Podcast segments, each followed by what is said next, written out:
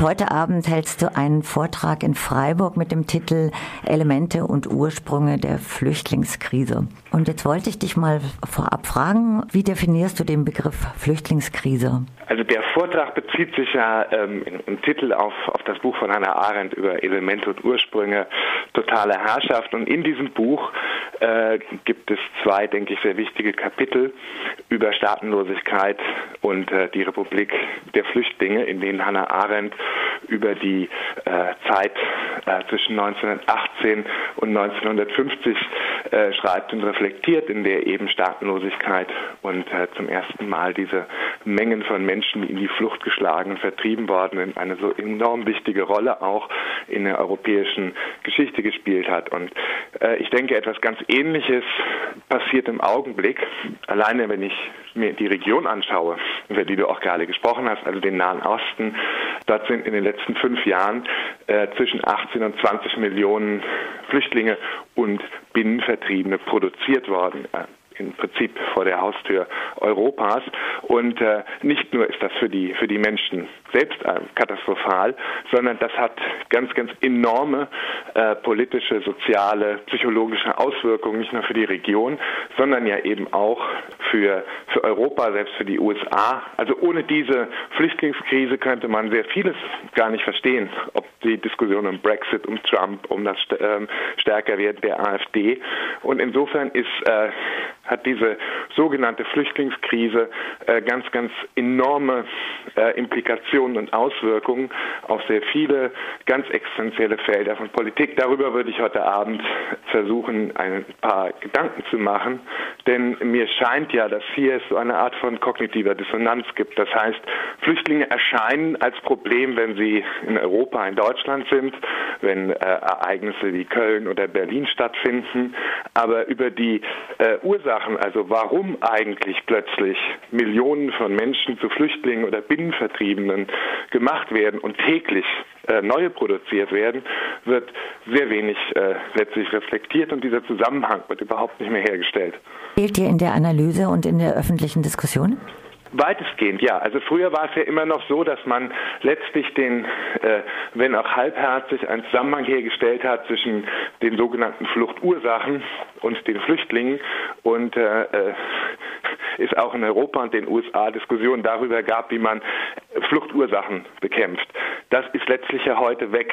Man redet, man, es gibt keinen keine, äh, Zusammenhang mehr zwischen etwa den Ereignissen äh, in, in Aleppo im Dezember, dem Krieg im Jemen, ähm, äh, den, den Krieg in Mosul, der gesamten strukturellen Probleme im Nahen Osten und der Tatsache, dass ununterbrochen Menschen, die subjektiv gar nichts getan haben, die äh, fliehen müssen vor dieser Gewalt, vor Krieg, vor Bürgerkrieg, vor kollektiver Verfolgung und irgendwo irgendwo ja hin sozusagen hin müssen ähm, und im Augenblick äh, in, in Nachbarländer fliehen, wo etwa wo ich arbeite in irakisch Kurdistan inzwischen jeder vierte oder fünfte Binnenvertriebener oder Flüchtling ist, was natürlich wieder enorme Implikationen auf auf diese Nachbarländer hat in äh, Form der Destabilisierung, ähm, wie diese Flüchtlinge und Binnenvertriebene versorgt werden und vor allen Dingen auch, was ihre Zukunftsperspektive ist.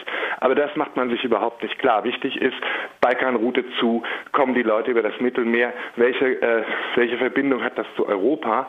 Und so wird diese Krise immer stärker und größer werden und immer weiter sozusagen destabilisierend wirken und das Elend auch immer größer werden dein Anliegen mit der Veranstaltung oder mit deinen Vorträgen? Nun, das ist das Anliegen, ist ein bisschen zu informieren. Ich meine, ich, ich, ich arbeite jetzt seit 25 Jahren in der Region und versuche äh, seit, seit Jahren darauf hinzuweisen, dass auch der Blick äh, den man von hier auf den Nahen Osten hat, äh, die Art und Weise der Herangehensweise, denke ich, eine sehr falsche ist, äh, fürchterlich kontraproduktiv und gerade die ähm, die Katastrophen der letzten zwei, drei Jahre, etwa in Syrien und in dem Irak, die waren vorhersehbar. Die sind auch prognostiziert worden.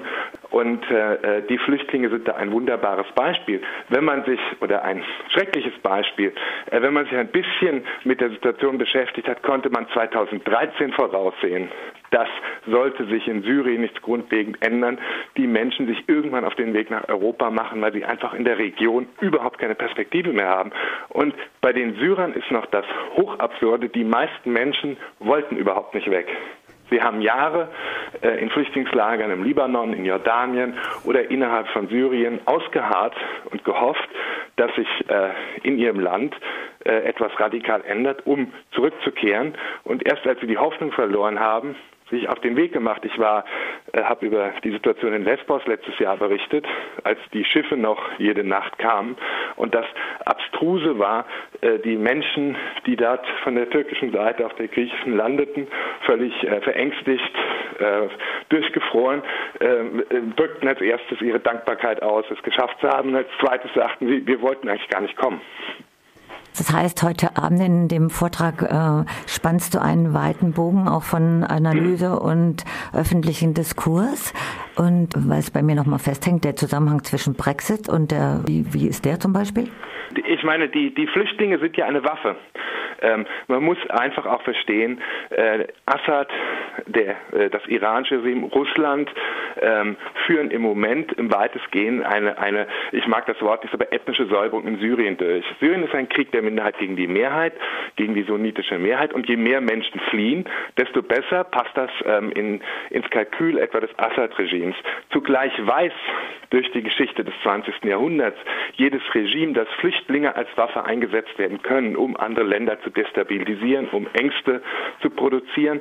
Das heißt, äh, spezifisch in diesem Konflikt hat man es damit zu tun, dass, äh, dass Menschen in die Flucht geschlagen werden, in dem Kalkül Länder, die als feindlich eingestuft werden, weiter zu destabilisieren. Und das hat funktioniert. Die ganze Debatte um Flüchtlinge, um Überfremdung, um Islam äh, und Islamismus etc. pp ist ja letztlich sehr angeheizt worden nach den Bildern von dieser Massenflucht im August, September, Oktober 2015 und, und mit diesen Ängsten die ja zum Teil gar nicht so unbegründet sind, konnten die unterschiedlichsten politischen Akteure spielen. Und das ist eine der, der, Gründe, warum auch die Europäische Union in so einer Krise ist. Und der Brexit ist eine Reaktion darauf. Sicher gibt es ganz viele unterschiedliche Gründe für die Yes-Vote beim Brexit, aber die Bilder der Flüchtlinge haben da ganz sicher eine ganz zentrale Rolle gespielt. Du meinst, das ist wirklich bewusst inszeniert? Natürlich, also dass die Kriege im Nahen Osten sind Kriege, in denen die gegen Zivilisten geführt worden und in denen Zivilisten die ganze Zeit instrumentalisiert werden. Und es ist nichts Neues, dass man, dass man äh, Leute äh, in Mengen in die Flucht schlägt. Und gerade in der Region des Nahen Ostens ist das nichts Neues, weil im Nahen Osten, und das wird eine meiner, meiner zentralen Thesen sein, eben spätestens seit dem Zerfall des Osmanischen Reichs leider nicht Staatsbürgerschaft, um wieder auf Hannah Arendt zurückzukommen, das zentrale ähm, Element ist, sondern die Zugehörigkeit zu irgendwelchen artifiziellen Kollektiven, sei das Sunnit, Schiit, Kurde, Araber, und man immer oder in der Regel als ein solches Kollektiv von einem anderen Kollektiv verfolgt wird. Und äh, seit Jahrzehnten ist ein, ein, eine weitgehend normale politische Vorgehensweise ist, ganze Gruppen von Menschen umzusiedeln, zu vertreiben, oder irgendwelche Grenzen zu, zu jagen. Das ist ja nichts Neues. Das hat es im, Iran, äh, im Irak gegeben, im Jemen gegeben, in der Türkei gegeben. Neu ist, dass durch die Flüchtlingskrise überhaupt das einmal in einem solchen Ausmaß nach Europa kommt und äh, Leute hier mit den Folgen dieser Politik konfrontiert sind.